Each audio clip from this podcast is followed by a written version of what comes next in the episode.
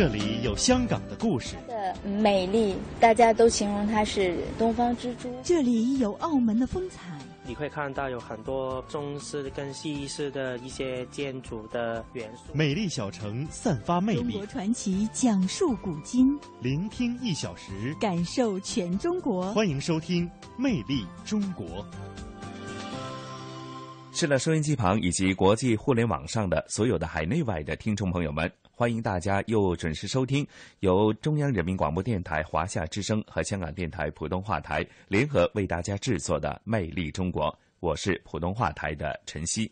各位好，我是华夏之声的宋雪。宋雪你好，嗯，晨曦你好。是啊，宋雪，我们在经过了十多集的专题系列《八年绚烂，魅力回眸》的专题系列之后呢，我们上一次呢在节目当中也预告，从这个星期开始呢，我们《魅力中国》新的专题呢又再度的出发了。没错，那么《魅力中国》从这一期开始呢，会再次的为大家介绍，呃，我们祖国各地的风俗人情，还有文化等等。嗯，那这一次再度的出发呢，宋雪给大家带来哪方面的一个主题呢？嗯，那这一期呢，我们将一起来探寻一下中华文文明。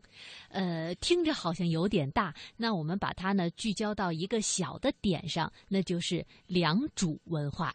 哎呦，宋雪，嗯，对于这个良渚文化，我似乎曾经是听说过，但到底这个良渚文化如何体现出来，它的文化特色又是如何的？呃，从哪些方面体现出来？还真的，我相信很多听众朋友呢，跟晨曦一样呢，是只是听说过，但实际并不了解。嗯，我我给大家简单的介绍一下，先说一说这个字“良”呢，就是优良的“良”。渚字呀是三点水，然后呢加一个知乎者也的者。这个主字的意思呢，就是水中小块的陆地。那么良渚这个词的意思就是侧面形状好像是波浪的一个小洲。那良渚这个地方呢，是在浙江省杭州的余杭区，呃，是一个小镇的名字。那么，呃，良渚地区呢，也被称为了是中华文明的曙光，良渚文化的发祥地。呃，其实呢，也挺巧的啊，在这一期节目制作完成之后呢，呃，浙江日报在五月五号的时候啊，有一个最新的考古发现，呃，跟良渚文明有关系，说良渚文明是人类跨入人水和谐时代的一个重要的里程碑。也就是说，从这里开始呢，呃，人类。就开始依水而居，那大家经常提的江南水乡的生活模式呢，也是从这里开启的。哦，所以我刚才第一听说是在浙江地区的话呢，马上就联想到跟这个江南水乡的那种固有的特色，或者他们那种生活的习俗、生活的文化习惯呢，呃，或许有着密切关系。但实际，呃，这个良渚文化呢，它最大的特色是怎么个表现法呢？嗯，这个良渚文化呀，它呢是环太湖流域分布的以黑陶和磨光石器为代表的新石器时代的文化。那么，呃，应该说呢，它是存在于距今五千三百年到四千三百年之间了。呃，良渚遗址呢，也是呃实证中国五千年文明史规模最大、水平最高的大遗址。所以说呢，它也是中国文明传统当中啊最有价值的部分之一。那么我们这一期的节目呢，除了要给大家介绍呃良渚文化呢，那要想清晰的了解，那当然就是进博物馆了。所以在我们这一期的节目里呢，会带大家去到良渚博物院。嗯，好，那咱们就事不宜迟，马上感受一下良渚文化。好的。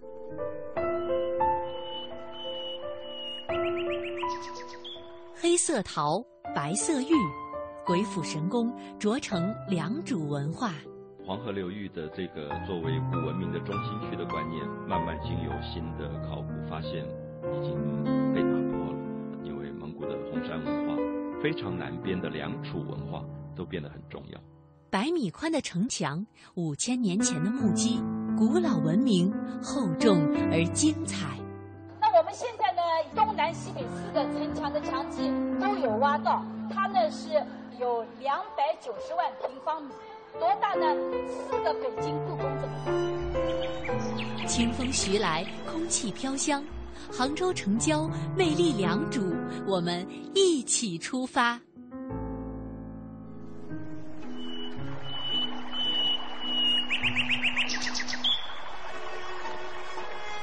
晚春是杭州最好的时节之一，清风徐来，满眼绿色，空气中湿漉漉的。西湖西溪湿地，嵌在充满现代气息的杭州城里，人们仿佛总能嗅到一股古朴的气息。而在杭州城外，还有更加古老的历史记忆等着你我去找寻。说到这个地方，我来念两首诗，营造一个氛围。好啊。舟过良渚，宋·张慈。传出修门未有诗，直须凤口泛晴溪。缘何独景方赢得，着句平年不立题。再来一首。嗯。夜宿蜡烛庵，明·刘基。城外春江动客愁，江边细草绿悠悠。还将短发临其路，未向东风一归游。斜日远天归雁急。薄云孤馆落花愁，青灯不放回家梦，一夜长回一万州。哟，可以啊，念的有点意境啊。那没错，正如古诗当中所描述的，我们今天要带大家去的是一个有山有水有风光还有历史的地方。没错，从杭州市中心出发，驱车十六公里到达余杭区。良渚遗址就会呈现在您的面前了。那给大家解释一下啊，良是善良的良，而这个渚字呢是三点水儿再加上一个知乎者也的者，意思呢就是水里面的沙洲。这里呢是由面积达到四十二平方公里的良渚古城、瑶山，还有会观山祭坛墓地。唐山土原、姚家墩和巡山聚落等六片遗址分布区组成的，大概呢有大半个香港港岛面积那么大。现在呢，遗址点有一百一十九处，其中呢包括了像宫殿呀、祭坛、墓地、工厂、农耕区、土原、城址和村落等等啊，集中而且全面地反映了中国在新石器时代特定的社会形态。嗯，很多专家认为呢，中国文明的曙光哎，正是从良渚升起的，因为呢，良渚文化距今已经有四千到五千三百年了。考古研究表明，在良渚文化时期啊，农业已经率先的进入了犁耕稻作时代，手工业呢也趋向专业化，琢玉工业是尤为发达，大型玉理器的出现揭开了中国礼制社会的序幕，贵族的大墓和平民的小墓的分野显示出了社会分化的加剧。而刻画在出土器物上的原始文字呢，更是被认为啊是中国成熟文字的前奏。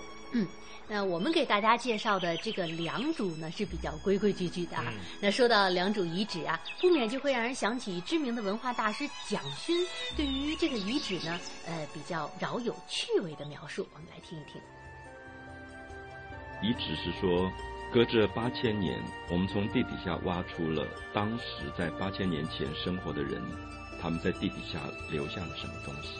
我觉得到很多的现场遗址去观察、去做资料调查的时候，也许给我很大的感动，不只是这些知识性的资料，而同时是不断提醒我说，我现在也居住在一个城市里，很多人生活在这个城市，上百万人。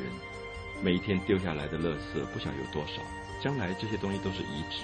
有时候我在想，两千年后有人在我居住过的城市挖出来的东西，将要证明我们这个时代活出了什么样的文明？他们会用什么样的名称来命名我们的遗址？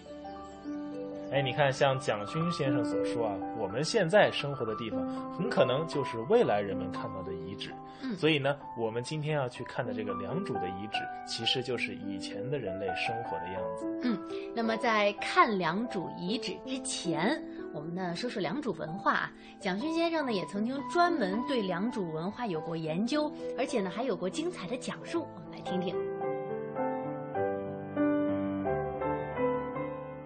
提到了黄河流域的这个作为古文明的中心区的观念，慢慢经由新的考古发现已经被打破了。所以，如果今天我们还要说，呃，黄河是中国古文明的摇篮，可能这句话是有值得商榷的地方的。因为蒙古的红山文化非常南边的良渚文化都变得很重要。呃，特别是良渚文化，我想很多朋友可能在陆续的报道杂志里看到，八零年代以后很受世人注意的就是良渚文化。大家可以想象，地图上浙江的余姚已经很靠沿海了，靠近福建这边了，所以它是非常南方的文化。因此，我们就会知道说，并不是只有黄河的上游在发展古文明，其实遍布在长江流域也有好几个遗址陆续被发现。那么，因此。我们过去所设定中国古文明的中心区的观念，其实是有错误的。所以，短短的一百年内，经由人类学的遗址的挖掘，就改写了我们很多的观念。所以，将来沿着整个的长江，应该有更多更多新遗址的探讨。譬如说，有朋友一定听到过黄河的上游，在四川发源地这个地方，发现了非常重要的一个遗址，叫做三星堆遗址。它是四川蜀文化最早的渊源，里面出现了青铜器，出现了大概有两百公分高的人像，所以也跟中原不一样啊。我们指的中原大概就是以黄河流域中心为主的，就是陕西啊、河南呐这些地区，我们所谓的中原。那现在这个观念开始改变了，所以提到浙江的这个余姚出土的良渚文化，我会特别推荐大家，如果有机会，那么现在现场有博物馆，有很多。作品藏在那个地方，还有他有一些很好的作品，现在收藏在上海博物馆。因为浙江离上海不远，所以上海的这个博物馆里面也收藏了良渚文化的东西。良渚文化有非常漂亮的陶器，那这个陶器的风格跟北方的马家窑文化或者是半坡文化风格非常不一样。我们觉得半坡、马家窑、庙底沟北方遗址里面出来的陶罐都有一种粗犷，就是很大气啊。然后器壁很厚，那么上面有一些彩绘的纹饰，非常的有一种阳刚的美啊，一种朴素粗犷的美。那可是我们看到良渚文化很特别，就是呃，我特别推荐大家看上海博物馆陶器馆啊，就是收藏陶瓷的这个部门里面有一个小小的黑色的杯子，大概是只有十几公分高，造型上有点像我们现在拿在手上。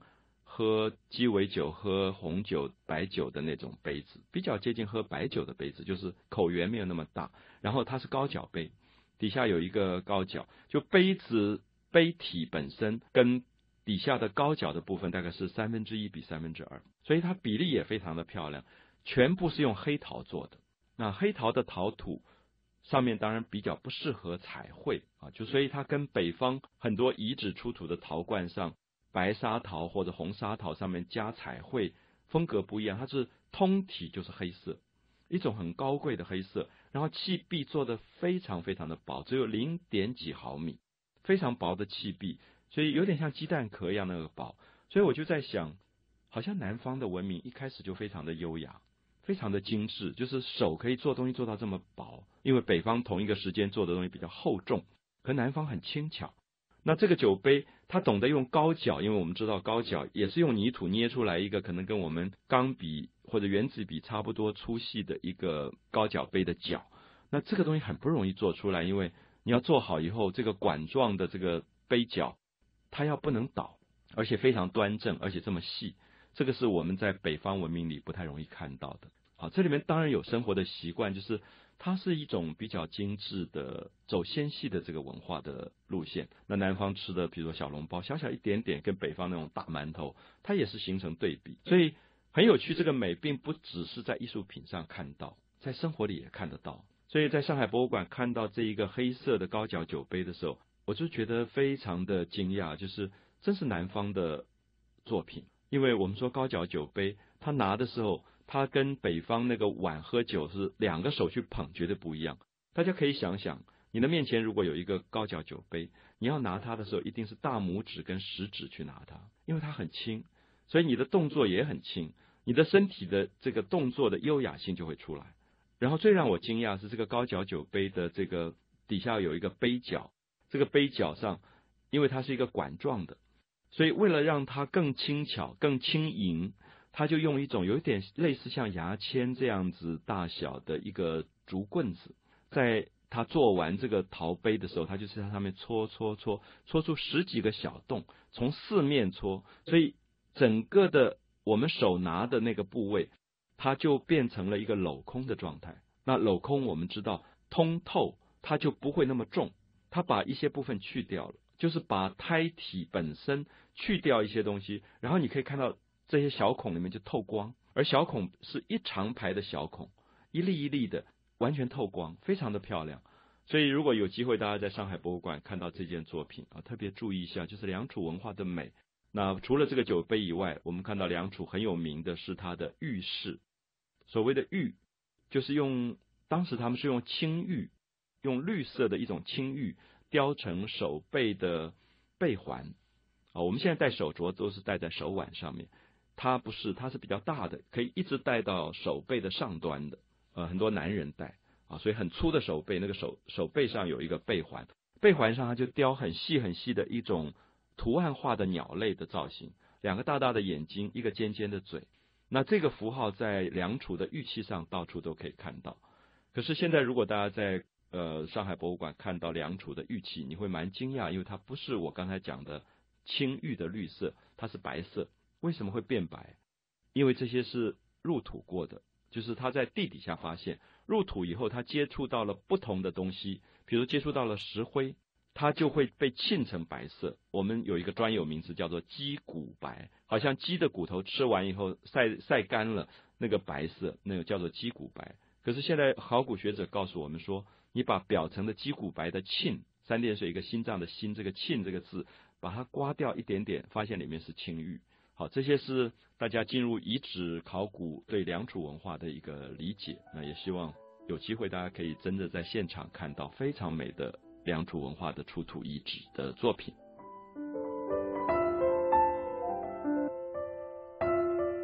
么，听了蒋勋先生说了这么多啊，我们就一起来走进良渚博物院，真正的来感受一下。嗯，那么这个博物院啊，是由英国的著名建筑设计师戴维·齐普菲尔德设计的，占地面积呢达到了四万平方米，而展览面积也占到了四千多平方米。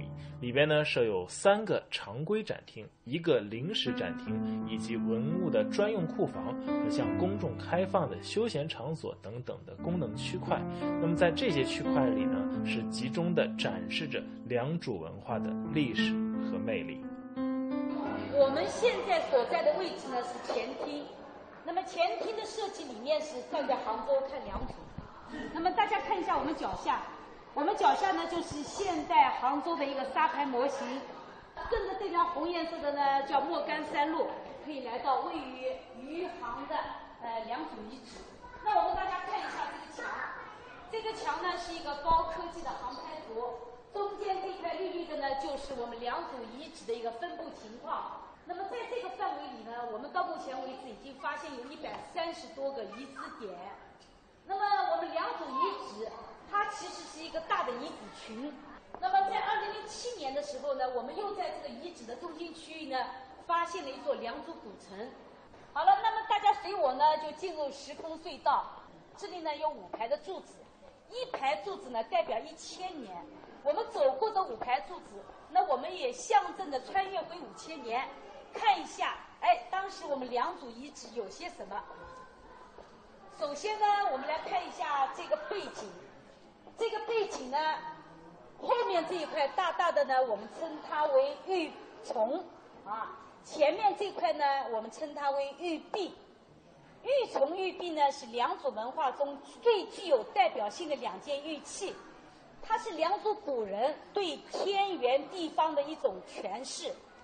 好了，我们再看一下，这里有四个展柜，展出的是良渚文化时期四种不同。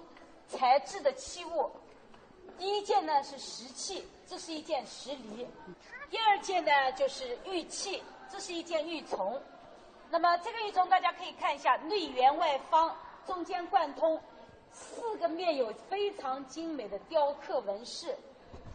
第三件呢是漆器，那么这件嵌玉器杯呢，它在这个外面呢嵌有一百四十一粒的玉粒。第四件呢是黑陶。陶器，这是一件克夫黑陶罐，是国家一级文物。那为什么它可以成为国家一级文物呢？第一，在五千年的历史了，还能保持的如此的完整。第二呢，在我们良渚文化时期到目前为止还没有发现有文字，但是大家可以看，在它的肩上有八个刻文符号。那么当时是没有文字的哦。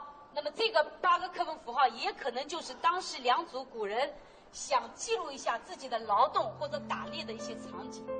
好，那接下来呢，从讲解员的口中啊，呃，大家将会听到各种各样的陶器、漆器、玉器等等等等啊。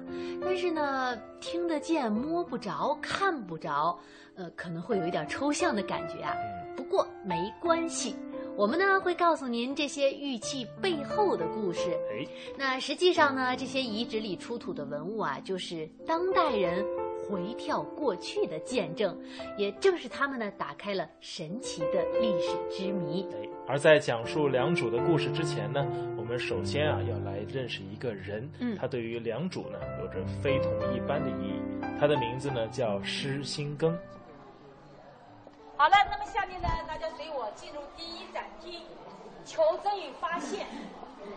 我们首先呢，要来介绍一下这位施新根先生。施新根先生呢是良渚人，他呢从小在良渚长大。年轻的时候呢，他参加了杭州的一些考古考古挖掘，当时挖掘到的这些石器和陶器。那么他觉得，哎，我从小家在家乡看着这些东西长大的呀。所以呢，在一九三六年，他回到了家乡，组织了三次的考古挖掘。那么后面的这个图板呢，就是施新庚先生当时做的一些田园考古挖掘。活了，活了二十多岁啊。对啊，他是一九三八年就参加抗日战争了，所以三九年呢就得了猩红热，转化为腹膜炎就去世了，只有活了二十七岁，非常年轻。施新庚是余杭县良渚镇人，在西湖博物馆工作的他，在家乡余杭良渚一带呢，发掘了良渚棋盘坟，还有巡山周围以及长命桥钟家村等遗址。在调查当中啊，他还获知类似的遗址呢有十多处，都出土了大量的黑陶还有石器。而据此呢，他撰写出版了《良渚杭县第二区黑陶文化遗址初步报告》。而这也是良渚文化研究的发端。可惜的是呢，《良渚》一书在上海复印时，施新庚先生呢迫于生计到瑞安县工作，不久呢是投笔从戎啊，任县抗日自卫队的秘书。在一九三九年的五月呢，因为积劳成疾无力医治，病逝于瑞安医院，葬于瑞安县西山。嗯。那事实上呢，良渚文化遗址自从一九三六年被发现以来啊，已经整整考古发掘了六十九年的时间了。而每一次新的发掘呢，都会伴随着让人惊讶的发现。而正是经过了这一代又一代考古人的发掘，如今的遗址呢，才呈现在了我们的面前。那其中啊，良渚古城的发现，尤其直观地勾勒出了当年人类生存的状态。这个就是立体的一个。良渚遗址的一个模型。刚才我们进门呢，就是看到一个是俯瞰的一个大致的面积，这里呢是一个立体的。那么在这个约五十平方公里的范围内，白色的遗址点的名称就是我们发现的一百三十多个遗址点。那我们可以很清楚的看到，中间就是我们良渚的古城啊。良渚古人他很精心的给自己造了一个城池。那么中间莫角山。就是它的宫殿的遗址，它是宫殿的可能性是最大的，因为它的位置关系啊。还有呢，这个城也是精心设计的。我们可以看一下，它的反山王陵是在它的城内的。那个山脚下有个红点，就是瑶山祭坛。我们看到上面的那个山脉呢，我们称它为天目山的余脉啊。那么下面呢，我们可以看到有有一个它地这里的长长的呢，我们称它为。唐山长堤，这个长堤呢是良渚古人为自己修的一个防洪堤。目前呢，我们挖掘到已经有十公里长了。防洪，对对，后面是山脉了，每年都会有水汽下来的。那么在长山长堤这个地方呢，我们也发现了有非常多的玉器的碎片。那么考古学家也推断，这里呢就是当时良渚的治玉的做法。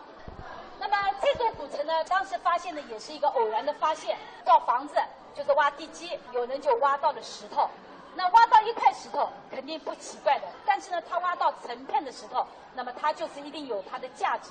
经过呃考古学家的呃挖掘啊考察，发现呢，它是一个环绕着莫角山宫殿遗址一周的一个城墙。那我们现在呢，东南西北四个城墙的墙基都有挖到，它呢是有两百九十万平方米，多大呢？四个北京故宫这么大。现在呢，我们这里呢所展示的呢是东南西北四个城墙的墙基，北城墙呢是目前我们保持最好的，还有四米高可以看，啊，另外的呢都已经都成平地了啊。那么这个呢是西城墙，那么西城墙我们看什么呢？我们看宽度。通常我们看到这个城墙的图板，大家会认为哪里是宽度呀？这个。其实呢，对呀，其实这个是它的宽度，它非常宽，通常呢都有六十米宽，最宽的东城墙有一百十米宽。那也有人说了，你们怎么他怎么会把这个呃城墙造的那么宽呢？那么考古学家也在思考和推测当中啊，认为呢这个城墙上是有人居住的。杭州城郊文明探访，魅力良渚，揭开良渚古人的生活画卷。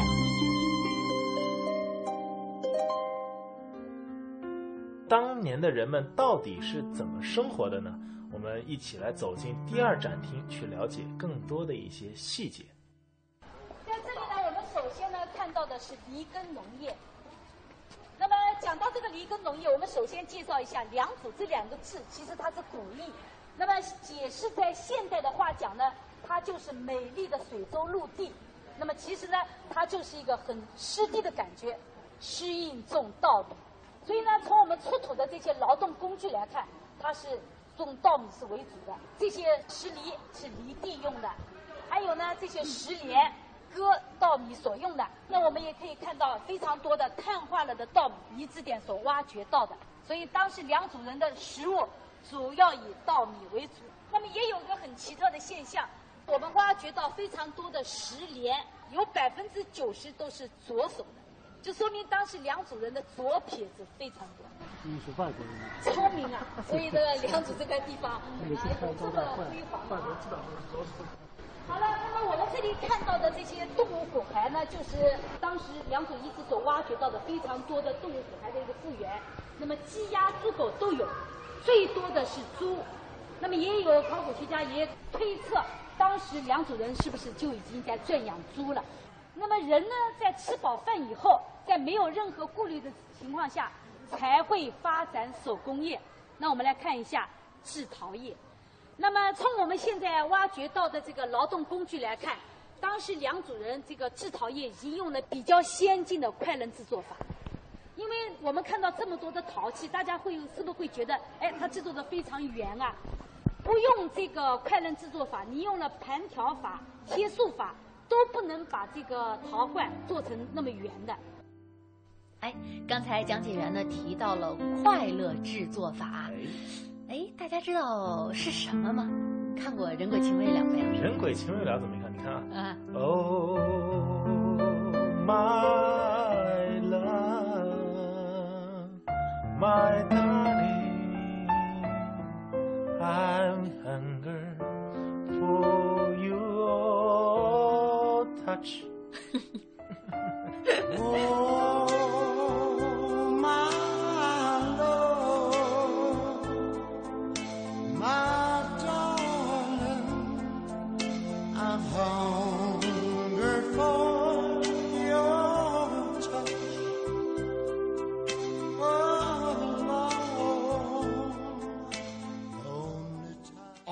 第四，同城金融云服务领航者央财云城强势登陆，登录三 W 刀 CNFN 刀 TV 或下载安卓手机客户端即可注册财富共享。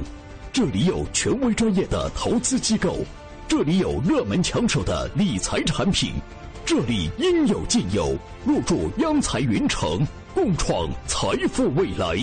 央财云城，指尖上的金矿。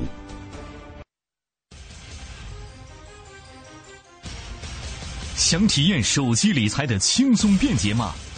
马上参加轻松理财下载商机财经财信报大馈赠活动吧！下载安装同城金融客户端央财云城，新注册用户有机会获得丰厚大奖，还不赶快行动！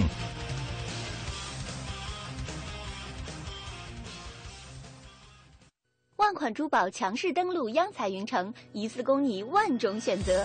五月一日至五月三十一日，全天精品珠宝限时特惠，让利到底，优惠多多。现已开通网上预约，自行挑货，更多珠宝低至五折起。门店提货完成交易后再返现。详情请咨询四零零幺二八二幺八或登录央财云城官网。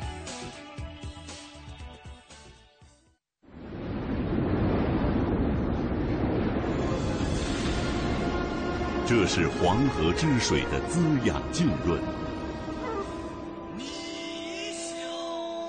这是黄土高原的豪放之情，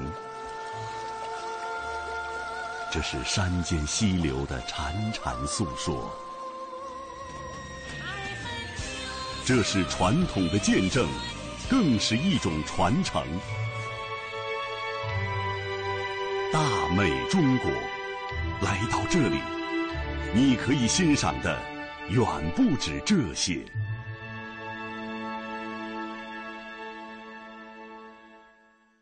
讲文明树新风公益广告。张开耳朵，用听觉感受，用听觉感受文化中国，活力中国，绿色中国，传奇中国，科技中国。华夏之声，魅力中国。华夏之声，魅力中国。欢迎您在半点的广告和宣传之后，继续锁定收听来自于中央人民广播电台华夏之声以及香港电台普通话台为大家带来的《魅力中国》。接下来呢，我们就继续探寻中华文明，感受魅力良渚。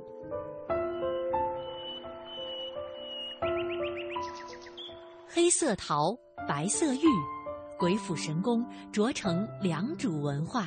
黄河流域的这个作为古文明的中心区的观念，慢慢经由新的考古发现，已经被打破了。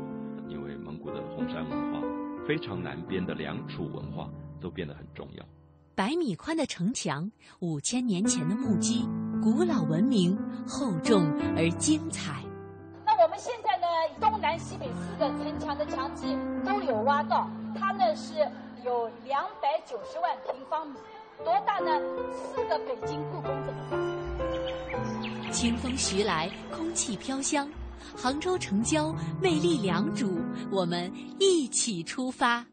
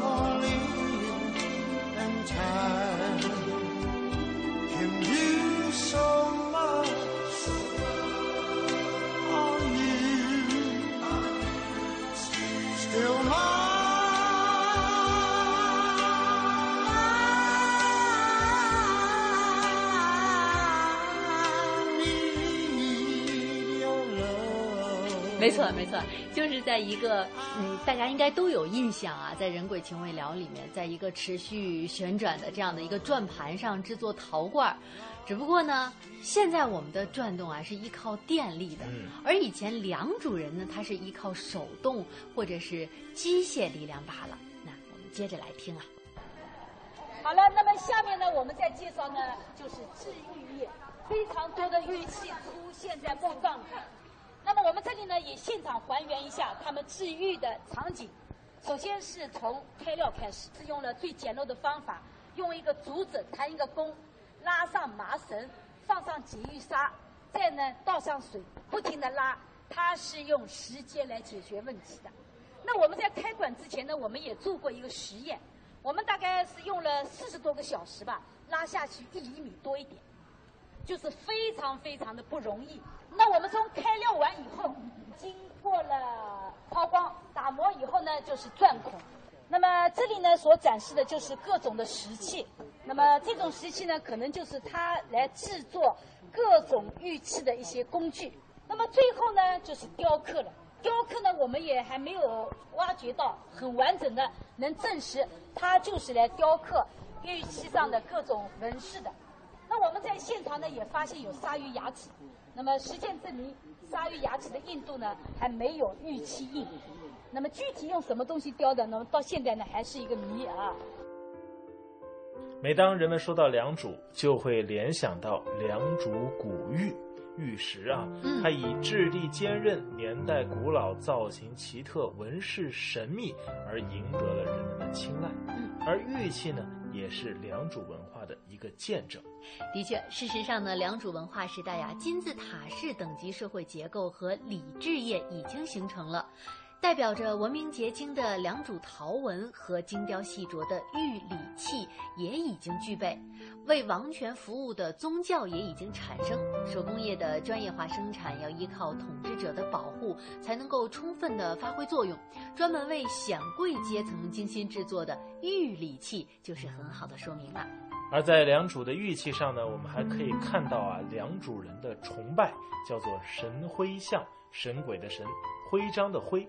我们知道呢，在远古时期，每一支的古文化都有自己崇拜的神灵，嗯，他们往往是来自于自然界，比如说太阳、鸟、山水等等。在这些神灵中呢，隐藏着无数鲜明的愿望和希冀。那么，从良渚文化出土的玉器上啊，几乎表面上都有简单或者完整的一个神徽像出现。嗯，呃，我给大家简单的来描述一下这个神徽像啊。整个图案呢可以分为两个部分，上部呢是刻着倒梯形的神人脸面，神人的两眼圆睁，牙齿整齐的露在外面，呃，给人面呀增添了一种威严的感觉。而神人头上呢，则是戴着插满了羽毛的皇冠，这个皇冠呢和印第安人首领的羽冠啊有一点点相似，而他的双臂呢是平撑的，双手抓向下面的兽头，而下部呢则是一只猛兽，有两只大腿，獠牙穿出在嘴外，双爪呢是弯曲的。那么整体上来看呀，呃，它似乎是一个头戴羽冠、身着战袍、口鼻目俱全、人形蛙爪的一个人的形象。那形态呢，就好像是一尊英武的战神，也不由得就使人联想到了传说当中非常好战的蚩尤。而在接下来的探访中呢，我们还能看到很多有意思的小物件，比如陀螺，比如木屐，仿佛啊，今天和良渚的昨天并不遥远。好了，那么我刚才说了，良渚是一个湿地，那么它的水域很充沛，那么木制品呢也非常多。在我们出土的这些石崩、石镯子，都是制作木器的这个工具。像这样的木陀螺呢，我们在良渚遗址出土有一百多个。那我们当然现在也不能证实这个木陀螺就是当时他们也像我们一样这样的玩的啊，就是有这个结果，我们出土有非常的多啊。那么还有呢，旁边的呢，这个是木屐。那我们现在也知道木屐就是木拖鞋嘛啊。当时良渚人已经知道，哎，用块木板穿上几个麻绳可以当鞋子穿，非常聪明的一个想法。好，那么我们下面看一下，哎，这个水码头。那我们刚才已经介绍了，良渚呢是一个水域非常充沛的地方，所以呢，它的主要的这个交通呢是以水马密布的。那么像这样的水码头呢，我们在良渚遗址，呃，有挖掘到十几个。我们挖到的船桨呢非常大，那么考古学家就认为这个船桨呢，就很可能就是木排和竹排可以用的。那么我们下面来看一下良渚古人的生活场景。那我们在良渚遗址呢，我们发现呢，我们良渚人生活呢是以小家庭为主的，和河姆渡不一样啊。河姆渡和半坡，那么它都是群居的啊。我们所挖掘到的这些房屋遗址上呢，都只有二十到三十平米大，但是呢，吃住是完全都分割的，吃烧饭的地方和睡觉的地方完全都分开的。所以良渚人已经是比较文明进步的啊。当时的食物呢，它是由鼎作为锅了啊。那么，因为我们知道用陶鼎来煮食物，它就不可能煮得非常的干，肯定就是比较稀烂的。那么也有人说，哎，这就是火锅的原型啊，最早的火锅啊就在这里了。杭州城郊文明探访，魅力良渚看得见的珍贵往昔。实际上呢，继西湖申遗成功，京杭大运河进入最后冲刺阶段之后，良渚遗址呢也成为了杭州申遗的又一个热点。浙江省政府已经正式致函中国国家文物局，要求将良渚遗址列为我国2016年申报世界文化遗产的项目。而根据了解呀，呃，其明确的申遗范围约有九点零九平方公里，包括了良渚古城、莫角山、反山等重要的遗址点。国家文物局对良渚有这样一个评价，他说：“良渚遗址重大价值的不断揭示，已经改变了以往人们对于中国文明起源的时间、方式、途径等重大问题的认识。良渚遗址是实证中华五千年文明史最具规模和水平的地区之一。我们呢，也期待着良渚的顺利申遗。”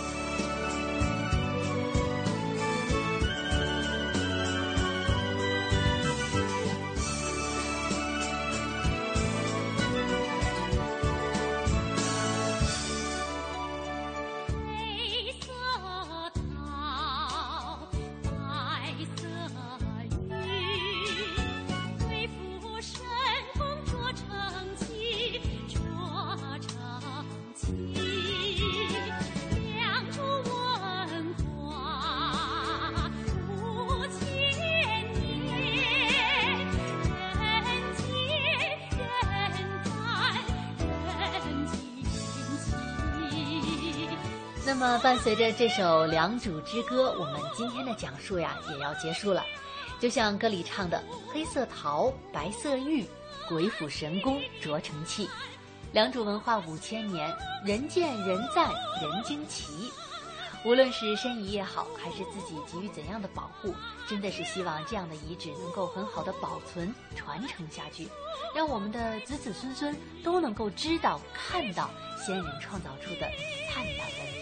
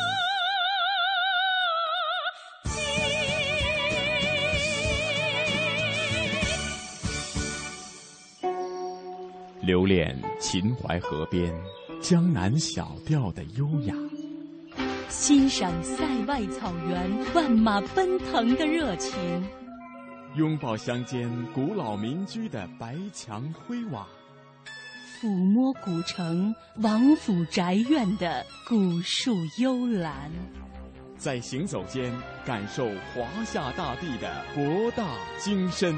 在聆听时，体会中华文明的深邃悠远。魅力中国，风景如画。好的，那刚刚呢，我们是一起啊探寻了一下中华文明，到了浙江的良渚，感受了一下良渚文化，不知道晨曦作何感想？呃呃，你说。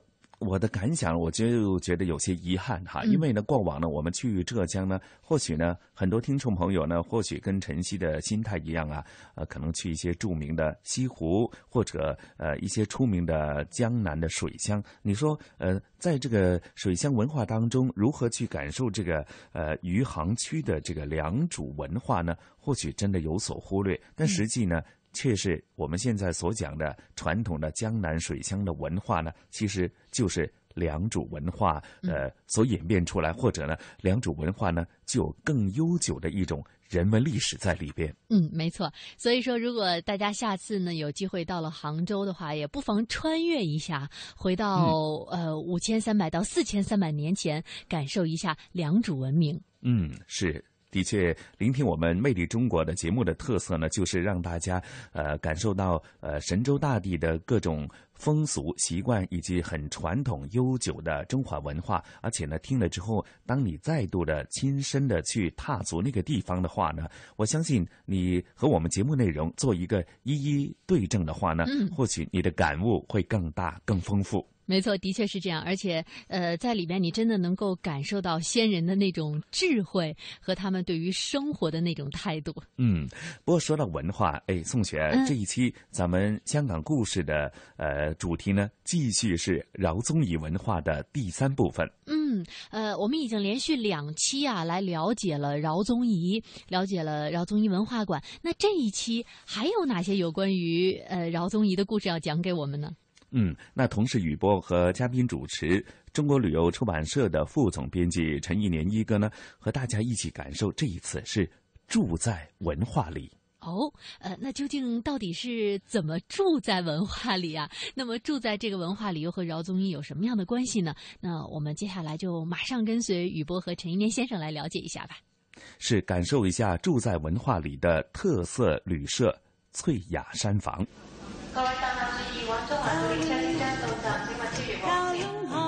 传统现代相映成辉，中西文化共冶一炉，东方之珠，动感之都，香港故事，香港故事。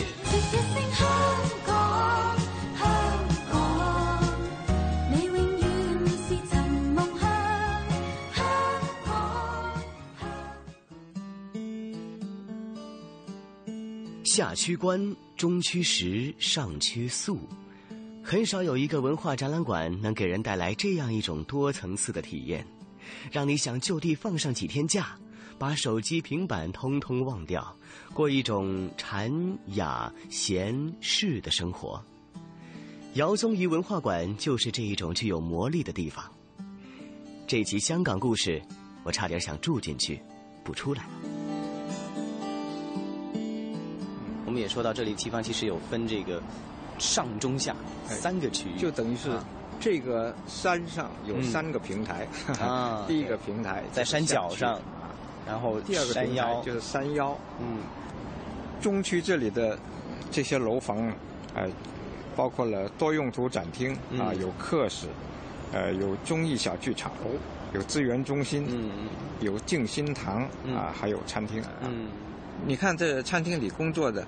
呃，多数都是上了年纪的人啊，就是，哎，就是长者啊，长者成为成为这里的服务员啊，哎，我们感觉是一种很很特殊的味道。嗯，这个餐厅值得你在这里探一探的，就是在这享受一下。对，看到图片介绍呢，还真的呃做的挺精致的啊，那些的食物啊，嗯，呃，它叫做银杏馆啊，银杏馆是怎么个意思呢？我我总是把它跟长者联系起来，也跟也跟这个他之前的一种功用，它之前是医院疗养院，所以到这个地方的话，还可以呃走的累的话，还可以在餐厅里面，如果开放的话，可以歇歇脚，可以吃上一餐，领略一下文化之餐。文化馆的开放时间呢是从十点到六点，嗯，哎，就是早上十点到下午六点，嗯，但是它的呃外部空间呢，嗯，啊的时间就比较长啊，可以到十点，包括餐厅啊，餐厅就开放到十点，嗯嗯嗯嗯，哎，我们再往上走啊，你可以啊走楼梯啊，也可以用电梯，嗯，不过楼梯呢在六点钟呃就可能要关，啊，嗯嗯嗯，就就要用电梯上，啊上到上区啊。上区这个平台呢，就是一一个文化酒店啊，就是一个旅馆啊。哦，哎，呃，它的形式跟青年旅社差不多，青年旅社啊。嗯。呃，看起来简朴，但是里边呢，啊，五脏俱全啊，嗯而且它的布置呢，啊，有啊，就很有文化的气息。嗯。沿着银杏餐厅旁边的梯级再往上走，来到上区，楼宇指示牌上的文字引起了我和一哥很大的兴趣。因为它是一个文化的旅旅馆，嗯，呃，所以呢，它它的命名也考虑到这种这种文化气息。它的几座楼，嗯，分别命名为诗书画，诗书画，哎。怪不得我说，刚才是不是有一个又有一些特别的这个啊展览馆就在这里出现？还有琴棋啊，就是说，它五座楼就是琴棋诗书画，琴棋书画是四大雅兴嘛？琴棋诗书画，哎 是雅兴中的雅兴。琴棋诗书画就在一个“雅”字，加上这里翠绿的山色。翠雅就成为了姚宗义文化馆所独有的山房旅社的命名。走进旅社内，我们更是发现别有一番天地。外面看的是白墙灰瓦，然后进到里面来才觉得别有洞天。我们在上区又找到了一个非常值得向大家介绍的地方，这个地方也有一个很雅致的名字。叫做诗啊，就是诗歌的诗，其实是指的 就是呃琴棋琴棋诗书画啊里边五大雅兴对。啊当中的诗，也就是这个啊旅社的 C 座，其实。哎啊。哎旅社的接待处就设在这儿，现在也就是说我们的现在坐的位置就是大堂的一个雅座啊，像个客一个客厅一样的啊。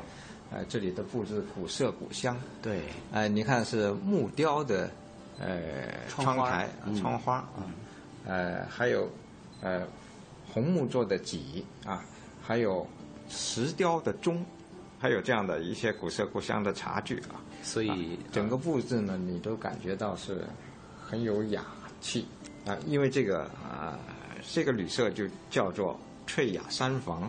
嗯，在这里突出了一个雅字，对，嗯。啊，它并不是很豪华的啊，但是很清雅。对，哎，在外边你可以看到啊，到处都是鸟语花香，它是翠，嗯，外边是翠，对，里边是雅，对，所以我看到有一个简介啊，他用了四句诗来很简单的引出翠雅山房的意义来了，叫做“翠影层峰晓日明，雅舍书香听籁声。”山幽怨留天下客，房心犹忆旧传承。来自黄景祥先生的传句哈，那这个所以它这个四句诗呢，就相当于一个释文，就很好的解释了这个地方为什么能叫做翠雅山房。你看这墙啊，它还是露出了原来原始的那个砖。的结构啊，只是刷了一个统一的，就整个呃客厅一个统一的色调的一个啊，刷了一遍。所以，但是呢，对它保留那种纹路啊，那个纹路就是砖的，就是一种古朴素雅的一个感觉。啊，他的房间里也是这样啊，每一个房间都总要露出一块墙是这样的。嗯嗯嗯，让大家有一个居住在一种啊叫做古旧。和这个呃淡雅交叠的一个感觉当中，在它上层的这个特色房间里，嗯，你还可以看到屋顶，就是金字顶的结构啊，就是可以感受到以前的这种古建筑啊。嗯，所以如果一场到来哈，想要就是尽情的感受这一种啊旅社它本身的意味的味道的客人们可能都尽量的挑选上层，所以我们今天想到这个上层里面去参观，还不太容易，因为客人们都占满的。对，因为文化馆本身是一个推介文化，嗯，这么一个啊机构，啊，所以它的运作需要经费啊，就是主要是靠啊这种啊一个旅社、一个餐厅的经营里边来，它就能够。能够支持他的日常的支出啊，对，哎，他是完全是不牟利的，嗯，但是即使是这样的话，他自己呢也能够成为啊这个文化馆组成单位当中非常有特色的两个两个很有层次。你不光说是三层，它本身对它本身整个运作就很有层次啊，你感受到的形象也很有层次。嗯嗯嗯嗯。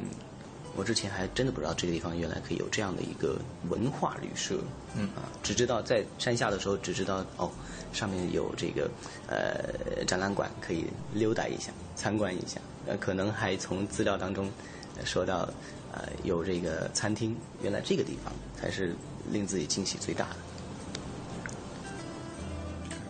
我想说的是，在这么些外访录制节目的经历当中。我从来没有过这么强烈的想逃离市区的感觉，我想在这山上就住上几晚，不下山了，就让姚宗义文化馆的翠雅山房把来自繁嚣都市的一切琐碎都净空吧。这个地方真的是值得大家来这个深深的领略一下，最好能够住上一两个晚上。以前我。真心没有觉得说会在荔枝角找一个地方去去去住。我感觉呢，值得住的两个地方，一个呢就是呃大澳的那个酒店，对，一个是这。那听完了这一期的香港故事啊，呃，陈曦，你知道让我真的觉得呃很有意思，而且特别有一种期待感，就是真的想到这个特色的旅社里边去住一住，感受一下被浸泡在文化里的感觉。是啊，住在文化里。那或许啊，宋雪啊，很多内地的听众朋友，说不定啊，听了咱们这一期的节目呢，下一次来到香港，无论是呃观光还是旅游呢，呃，其实可能大家不妨做一些资料搜集，看看你能否订上这个特色旅社哈。嗯，没错。住在呃翠雅山房，感受一下。住在文化里的那种氛围和感觉，是的。那我相信呢，这样的一段经历啊，也会成为大家人生当中一段很美好的记忆。呃，那说到记忆呢，就要说到下一周《魅力中国》要为大家送出的内容了。呃，要带大家呢来了解一下民族的记忆。那我们的国家是一个多民族的国家，其实呢，每一个少数民族都有自己的历史，也都有自己的记忆。那用什么来记呢？呃，比如说。呢，有一种方式就是史诗，像呃藏族的格萨尔，还有呃这个蒙古族和新疆，他们都有自己的史诗。那说起来呢，好像是有一点点复杂，所以呢，呃，也希望大家能够锁定我们下周的《魅力中国》，听听我们用声音的方式来带大家了解这些民族的记忆。好的，那宋雪和晨曦约定大家下星期同样的《魅力中国》节目时间呢是不见不散。拜拜。我在这里，丰富详尽的世界动态在这里。我在这里，权威迅捷的财经讯息在这里。世界呢正处在一个大发展、大变革、大。我在这里，激情四射的跳跃音符在这里。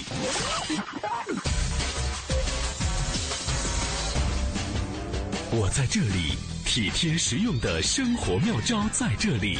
我在哪里？快乐与感动就在哪里？我是谁？FM 八十七点八，八十七点八，一零四点九，AM 一二一五，中央人民广播电台华夏之声。我们一起在路上。